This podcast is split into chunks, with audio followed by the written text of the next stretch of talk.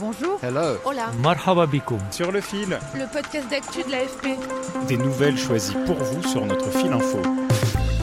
Le week-end dernier, l'immense majorité des footballeurs de Ligue 1 et de Ligue 2 ont porté un maillot floqué arc-en-ciel. Homo ou hétéro, on porte tous le même maillot. Mais une poignée de joueurs à Toulouse, Nantes ou Guingamp ont refusé de participer à cette campagne annuelle contre l'homophobie, provoquant un tollé. Pour le Conseil national de l'éthique à la Fédération française de football, ces joueurs, même s'ils n'en ont pas conscience, se rendent complices des comportements homophobes. Mais ce Conseil n'a pas pris de sanctions. Alors que dit cette polémique autour des maillots arc-en-ciel de la lutte contre l'homophobie dans le foot masculin? Pourquoi aucun joueur pro en activité en France n'a-t-il jamais fait son coming out? Bienvenue dans Sur le fil. Sur le fil.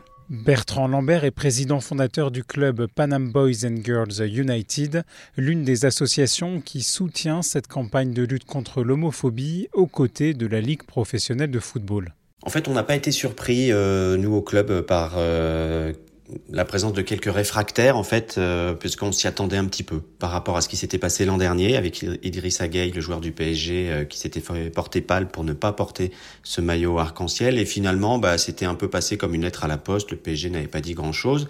Après, je trouve qu'il faut pas dramatiser. Voilà, euh, il y a 700 joueurs qui se sont impliqués pleinement dans cette opération pour dire non à l'homophobie et 5 qui ont préféré ne pas jouer. Donc évidemment qu'on regrette ces décisions et qu'il va falloir qu'on discute avec euh, ces joueurs pour faire preuve de pédagogie, pour leur rappeler que cette opération n'est pas destinée à promouvoir l'homosexualité mais à s'opposer à l'homophobie, ce qui n'a rien à voir. À Toulouse, l'attaquant marocain Zakaria Abouklal a assuré respecter tous les individus, quelles que soient leurs préférences, leur genre, leur religion, et il a invoqué le respect de ses propres croyances pour justifier son refus de jouer avec un numéro aux couleurs du drapeau des fiertés LGBT. Et si on avait fait une opération contre le racisme, comment ces joueurs auraient pu-ils se positionner contre ce type de manifestation? Ce n'est pas euh, possible. Et effectivement, à un moment, en fait, les croyances personnelles, religieuses ou autres, doivent s'arrêter au moment où il y a euh, euh, l'intolérance qui vient. Voilà. Et donc tout le monde doit aller dans ce sens-là pour un foot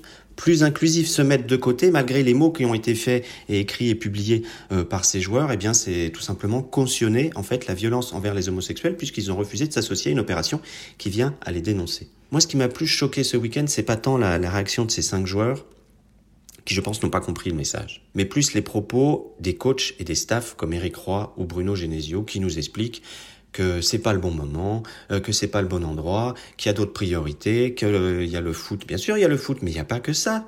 Enfin, comment on peut dire que euh, oh là là, la ligue doit choisir une autre date? Bah, la, la, date de lutte contre l'homophobie dans le monde, elle est fixée au 17 mai et elle est mondiale. Donc ça, c'est pas possible. Contrairement à l'an dernier où l'ex-milieu du PSG n'avait pas été sanctionné, Bertrand Lambert attend une réponse plus ferme des clubs. On peut pas laisser faire comme ça avait été le cas avec Idrissa Gueye où bah voilà, il boycotte, il se passe rien, il est payé alors que c'est un abandon de poste. Hein, pour tout autre salarié, ça serait ça.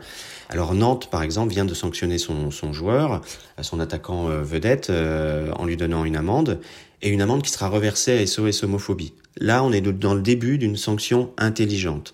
Euh, une sanction intelligente, ça pourrait être aussi contraindre ces joueurs à venir nous rencontrer et à discuter. Malgré ce week-end de polémique, malgré des progrès encore bien insuffisants, Bertrand Lambert salue des pas de géant dans la lutte contre l'homophobie dans le foot. Il y a dix ans, lorsqu'on est allé voir la, la Ligue de foot professionnelle pour leur proposer de mettre en place des lacets arc-en-ciel, on m'a dit oui, mais on ne va pas parler d'homophobie, d'homosexualité, les clubs ne sont pas prêts pour ça. En fait, à l'époque, ce qui choquait, c'était de parler de ces problèmes. Aujourd'hui, dix ans plus tard, ce qui choque, c'est que quelques joueurs n'aient pas porté ce maillot.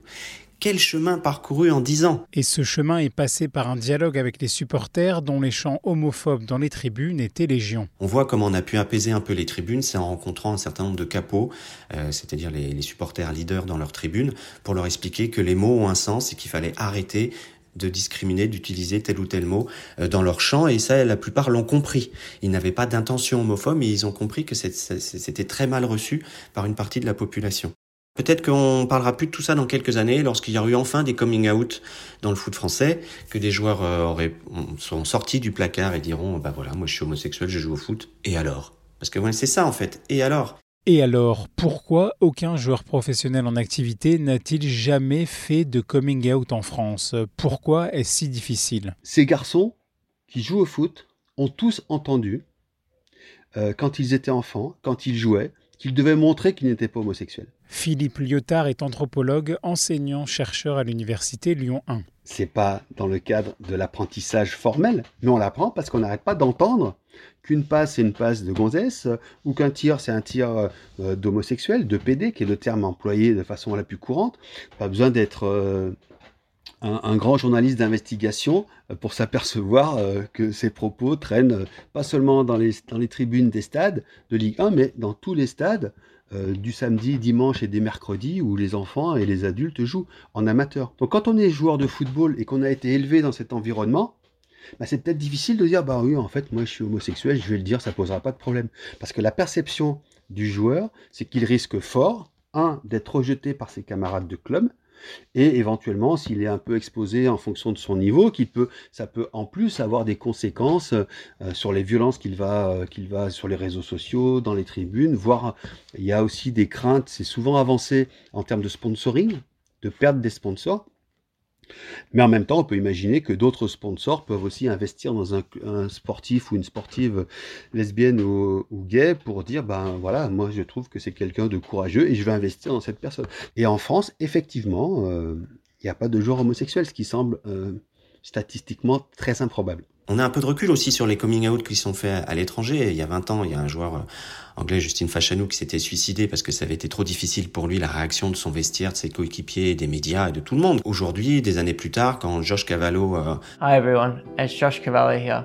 I'm a footballer and I'm gay très loin en Australie euh, fait son coming out, il est félicité euh, par les stars du foot européen sur tous les réseaux sociaux. Et voilà, et là-bas chez lui ça se passe très bien.